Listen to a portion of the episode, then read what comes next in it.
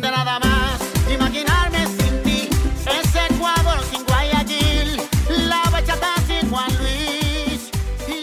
estamos aquí en Radio Fuego 106.5 y también en nuestra plataforma web Mariela TV, saliendo en vivo y en directo, ya saben, también en digital. Ustedes me escuchan, como lo puse ya hoy día en mis historias y en mi Instagram. Ustedes van a mi plataforma web, escriben en Google, en cualquier buscador, www.marialatv.com y ¡pum!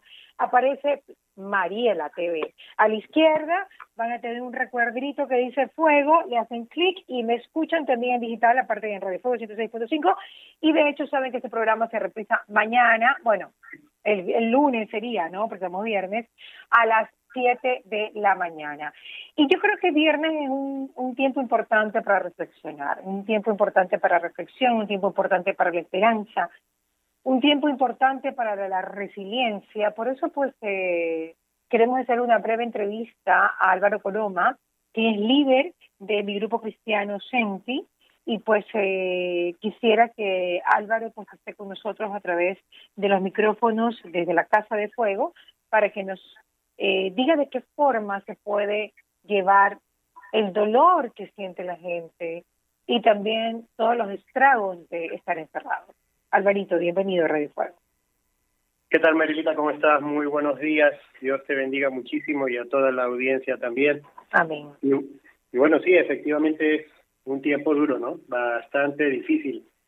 Eh, escuchaba la otra vez a alguien decir que de pronto, aparte del famoso y temido coronavirus, estamos con el síndrome EASY. Y si me enfermo, y si me pasa, y si esto nunca se acaba, etcétera, ¿no? Y por último, y si me muero. Pero lo interesante es llegar a entender que nosotros no debemos dejarnos gobernar por el miedo. De hecho, el miedo es una de las cosas más terribles que va a hacer que se bajen nuestros, nuestras, nuestro sistema inmune o nuestras defensas. Y la única forma, la mejor forma definitivamente de estar con ese ánimo en alto es siempre confiar en Dios y reconocer que aunque la situación esté difícil, Él nunca nos va a desamparar. Tú bien comentabas que cómo hacemos para brindarle consuelo y fortaleza a la gente en este tiempo y definitivamente lo que tenemos que hacer todos en este tiempo es volver nuestros ojos a Dios. No estamos hablando de religiones, no estamos hablando de congregaciones o agrupaciones, sino que es necesario que volvamos los ojos al Creador, como justamente decía el salmista, cuando yo temo, en Dios confío. Y es ahora, ¿no? Es el momento en el que tenemos que reconocer que nos da miedo, que estamos asustados, que estamos Así preocupados porque somos humanos, ¿ya? Pero mientras yo más reconozca mi necesidad y mi debilidad, más rápida la acción de Dios va a venir y va a actuar y me va a dar esa paz que sobrepasa todo entendimiento, que es ahora cuando más la necesitamos, ¿no? ¿Cómo te sientes, tú, Marielita? ¿Te sientes en paz en este momento? Bueno, tú, usted, tú sabes, Alvarito, que para mí estar en mi programa de radio es una terapia absoluta. O sea, hacer un programa, o sea, trabajar es una terapia. Y realmente que yo creo que si, si estuviera en mi cama sin hacer nada en este momento, pues estaría con mil cosas en la cabeza y mil pensamientos y probablemente viendo fake news y llenándome de información no contrastada, no real, con es. mitos, no verdades acerca de lo que está pasando. Por ejemplo, acabamos de conversar con el intensivista, el doctor Juan Carlos González, clarísimo. ¿no? lo vamos a subir también en redes para que ustedes lo escuchen. Dio una clase magistral de cómo uno tiene que entrar a su casa, cómo tiene él es intensivista, está donde las papas queman, está donde el virus pulula, pero como en ninguna parte del mundo, ¿ok? Está en las terapias intensivas de los hospitales. Y él dice, no me he contagiado. Primero, la mente positiva, lo que tú decías, Alberto. No podemos estar es. pensando, easy, easy, easy. No me contagió hasta el momento, decía él.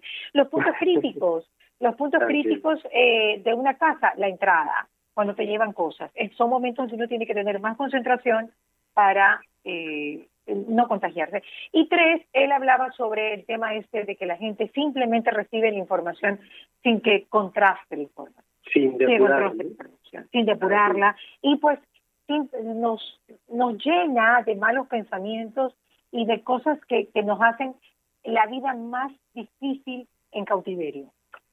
Bueno, mira, voy a tomar tus palabras justamente para reforzar esto. Tú acabas de hablar de lo importante que es tener precauciones al momento de ingresar a la casa Y nosotros siempre hemos comentado, lo hemos conversado contigo también en otras ocasiones, que la loca de la casa no es la esposa, por si acaso, algunos están encerrados entonces con ella, la loca de la casa es la mente, ¿cierto? Y dependiendo de lo que yo le permita a mi mente tomar, dependiendo de lo que yo permita que ingrese a mi cabeza, como tú bien lo dices, la información no contrastada, no depurada, información probablemente distorsionada, distorsionada perdón, y que lo que busca es hasta escandalizar, si yo permito que todas esas cosas ingresen a mi mente, eh, la situación va a acabar en un caos más tremendo todavía, ¿no? Entonces es importantísimo que nosotros tomemos decisiones. El rey David, como rey y administrador, administraba en primer lugar su propia alma, es decir, su propia psiquis. Y él le dice en el Salmo 103 a su propia alma, le dice, bendice alma mía a Dios y no te olvides ninguno de sus beneficios. Y la gente puede decir, ¿cuáles beneficios? caramba, como tú dices, estamos conversando en este momento tú y yo, Marielita, estás viva, estás bien, estás saludable, yo estoy vivo, estoy bien, estamos disfrutando de la familia y buscamos mantenernos ocupados. O sea, tú no has dejado de trabajar y más bien mantienes a la loca de la casa, ¿verdad? Que no es Mariela, sino a la mente de Mariela no llena de cosas negativas y de cosas que la puedan enfermar y que la puedan preocupar y que va a ser Así peor. Es. Y además cumples con tu responsabilidad como comunicadora social de transmitir cosas positivas, información que es fidedigna, que es veraz y que realmente puede ayudar a mejorar. Eso es un aporte a la sociedad y es lo que se necesita. Cada uno de nosotros debemos aportar a la sociedad, a nuestra familia, porque por lo menos somos administradores de nuestra casa y de nuestra mente y decir, ¿sabes qué? No más información negativa. No quiero más eh, todas estas cosas que lo que hacen es angustiarme, afligirme, preocuparme. Ah, pero es que la situación está terrible. Por supuesto, lo sabemos que está terrible. Tenemos que buscar cómo enfrentar, pero asimismo tenemos que tomar decisiones y llenar nuestra mente de cosas positivas. Y vamos a ser más resilientes, como tú dijiste al inicio de la entrevista. O sea, vamos a salir fortalecidos de esto porque nada se ha escapado de las manos de Dios. Si Dios lo ha permitido, es para que aprendamos, para que reflexionemos, para que veamos en qué tiene que cambiar Mariela Viteri, en qué tiene que cambiar Álvaro Coloma, en qué tiene que cambiar cada uno de nosotros, para que cuando salgamos de esto realmente seamos mejores personas, mejores seres humanos, que tengamos incluso más misericordia y que podamos llegar a entender y ponernos en los zapatos del otro. Probablemente vamos a tener que brindar consuelo ¿no? a muchas personas que lastimosamente están perdiendo sus seres queridos, pero para eso tenemos que fortalecernos nosotros y poderles transmitir entonces esa fortaleza que está únicamente en Dios, en nadie más. Claro que sí. Y mira que, por ejemplo, también noticias que vienen, Alvarito, que son reales. Por ejemplo, ahora el Universo dice la próxima semana continúan las restricciones en todo el Ecuador. O sea, eh, y, y, de, de periódicos oficiales, de periódicos serios, también vemos este tipo de noticias que son reales. No es que solamente son noticias fake, sino que también hay noticias reales que son fuertes. Entonces, este tipo de cosas también hay que saberlas manejar, Alvarito. Así es, o sea, tenemos que usar el lenguaje adecuado e indicarle a la gente que si bien es cierto, eh, no es que les vamos a decir, no, tranquilos, la próxima semana se acaba, o como dicen algunos, no, declaremos que ya para mayo, no, no, no o sea, nosotros no podemos saber cuál es el plan perfecto de Dios, pero recordemos, y vale la pena recalcar también, eh, solamente un segundo, que no es que Dios nos está castigando, lastimosamente esto es el resultado del mismo ser humano, lo que nosotros mismos hemos generado. ¿Ya? Y todo esto nos tiene que llevar a reflexionar. Y sí, la situación es dura, es difícil y la verdad no hay que taparla, no, no se puede ocultar la verdad tampoco, pero hay que saber cómo comunicar la verdad y cuál es el propósito de lo que yo comunico.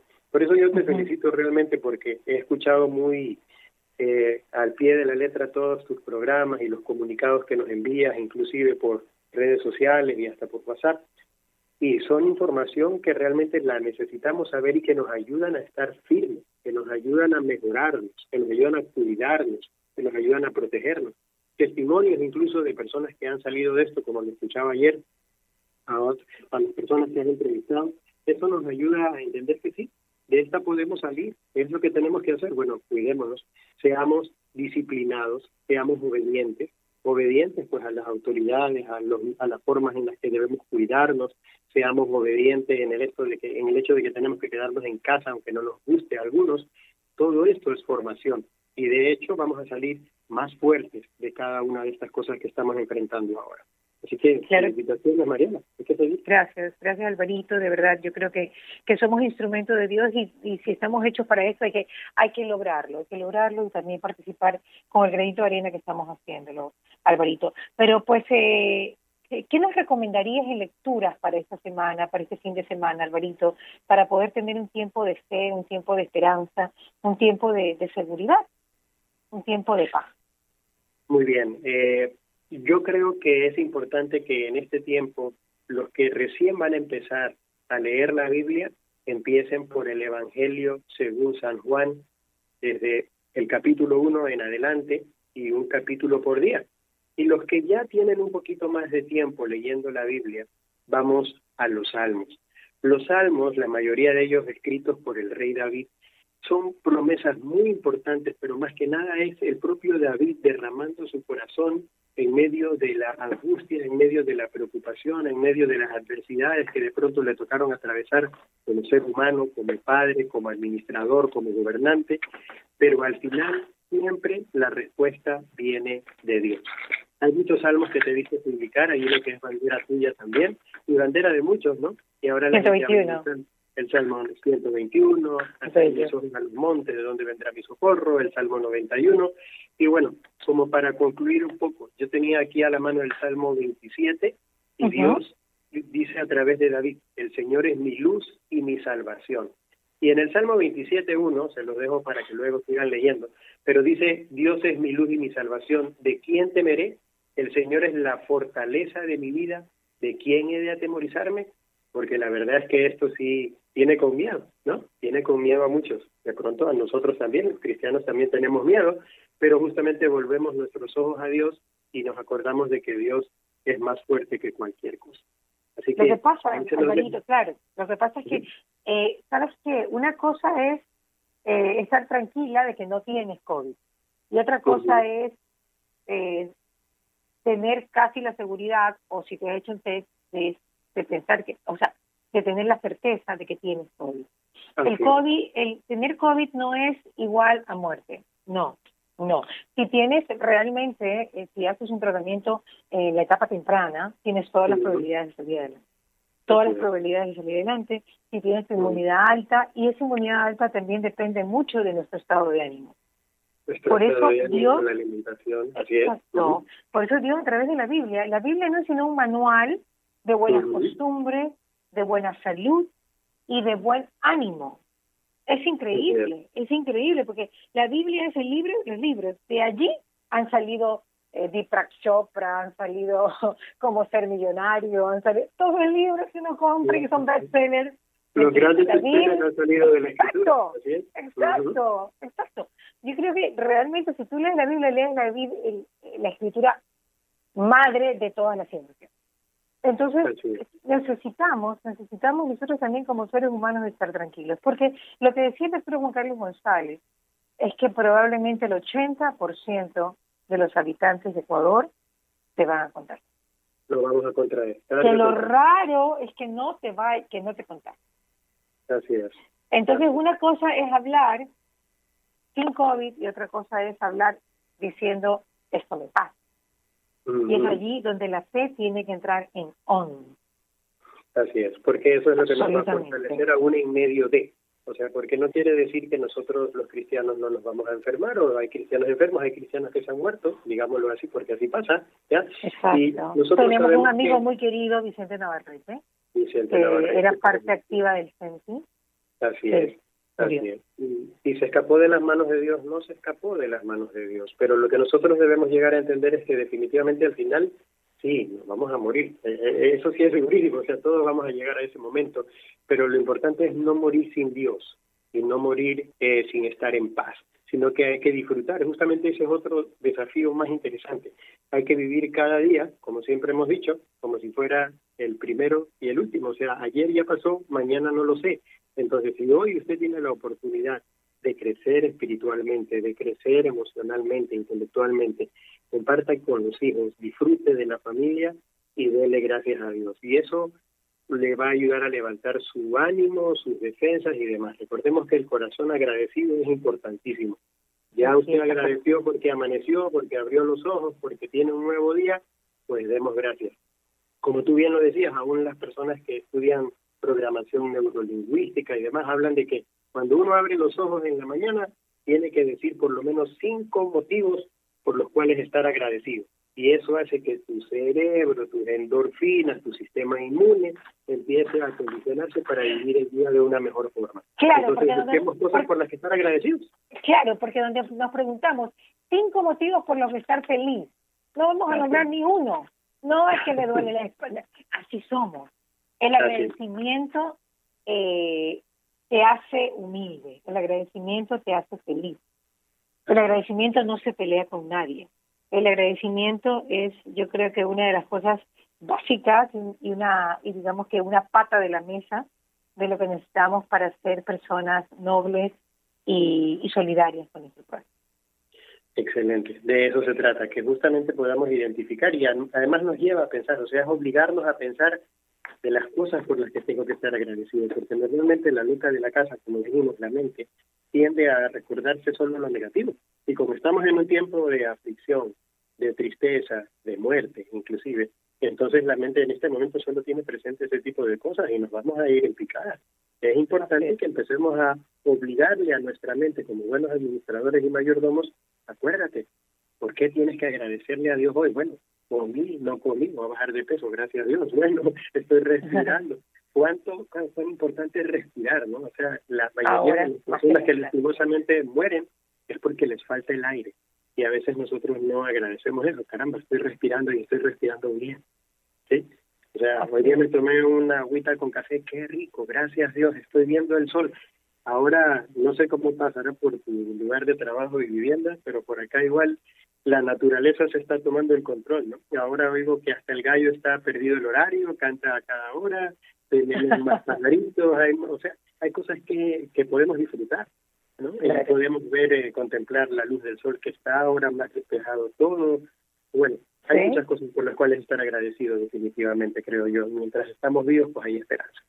Gracias, Alvarito Coloma, por esta entrevista. Dios te bendiga. Un beso a toda tu familia, a la Rebe de manera muy especial que Dios les bendiga de todo corazón. Un abrazo.